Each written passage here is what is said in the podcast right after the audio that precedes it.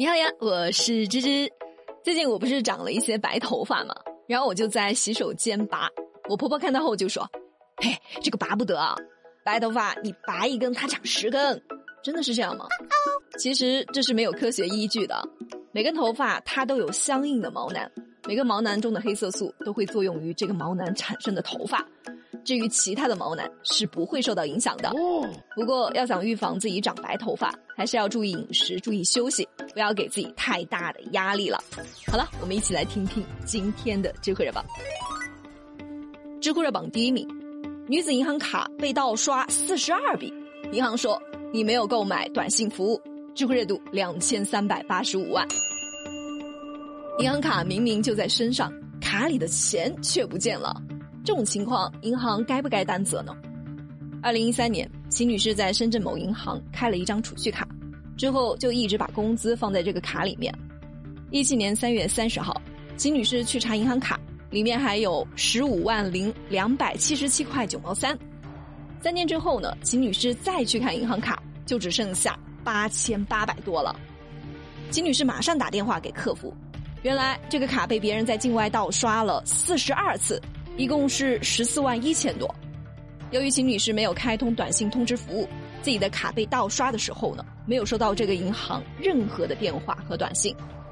秦女士认为银行没有尽到安全管理义务，应该偿还全部的存款和利息。也确实啊，人家把钱存到你银行，你把钱给弄丢了，当然要赔啊。那我们来听听银行是怎么说的。银行认为秦女士没有购买短信通知服务，所以没办法及时止损，不能够就扩大的损失，也就是说，第一笔被盗的钱这之后的损失来请求赔偿。双方是争来争去也没个结果，秦女士就把这个银行告上了法庭。最近法院的判决也出来了，银行应该赔偿秦女士损失的十四万一千多块钱以及利息，此外三千一百三十九的案件受理费也由银行负担。干得漂亮！谢少，我在你银行办卡，买不买短信呢？这是我的自由，银行是没有权利要求我必须要购买的。而且你银行保障储户的资金安全，这本身就是你们的义务，并不是说我没有购买你的有偿服务，这种义务就可以减免，就可以不用承担。你们觉得呢？知乎热榜第二名，如何看待上海一奶奶花十八万克隆宠物狗？知乎热度一千九百六十一万。最近，上海一名九五后的小伙子带着奶奶来到了一家克隆宠物的机构，询问关于宠物克隆方面的知识啊。小伙子说，陪了奶奶很长时间的狗狗不久就要离开了，为了帮奶奶延续他和宠物狗的快乐时光，才到这来的。最终，奶奶以十八万的价格购买了这项服务。其实早几年啊，这种克隆宠物的公司就已经在市面上运营了。二零一八年。上海一名女子在北京花了三十八万克隆了自己的宠物狗，当时也是挺轰动的。当然，这种做法也引起了很大的争议。有网友认为，克隆出来的宠物虽然说它们的基因是完全相同的，但它们的灵魂却不相同。就好像是我们的人类，你待过的每个环境、看到的每个风景、遇到的每个人，甚至吃下去的每一口食物，都会塑造成一个不同的你。宠物也是一样的。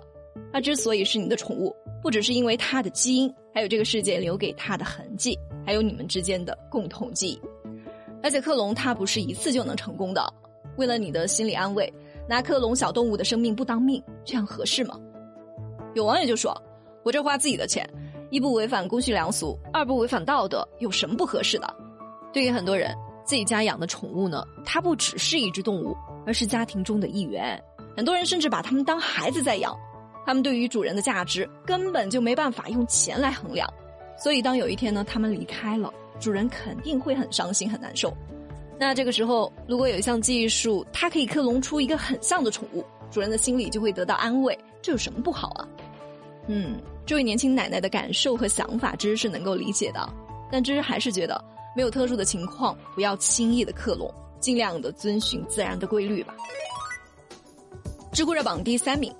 八名考生录取后被退档，学校回应说是工作人员疏忽。知乎热度九百八十三万。最近，八名考生被西安美术学院录取两天后退档的事情引发了热议。七月十九号，西安美院说，这是一起因工作人员疏忽大意造成的严重招生录取事故。学院纪委已启动了调查追责程序。那为什么会闹出这样一个乌龙呢？原来这八名学生报的是书法专业，而这个专业它要求语文必须要高于九十分。工作人员在录取的时候呢，把这个条件给漏了，就出了这个事儿。目前该学校相关的工作人员被停职了。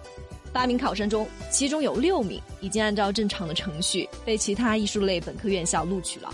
至于其他两名没有被录取的考生，学院也会在后续提供志愿填报指导工作。那高考离之已经很远了。我不知道现在高考录取是怎么样一个流程。如果这个学校的退档会影响到这几名考生被其他同等档次学校录取，那西安美院只是开除几个人，恐怕是没办法弥补这八位考生的损失了。毕竟他们耽误的可是别人的前途啊。但如果这个操作对考生的影响不大，学校的处理就没啥好说的了。那你们是怎么看待这个事情的呢？节目下方一起来聊聊。好了，今天就和大家聊到这了，我们下期再见。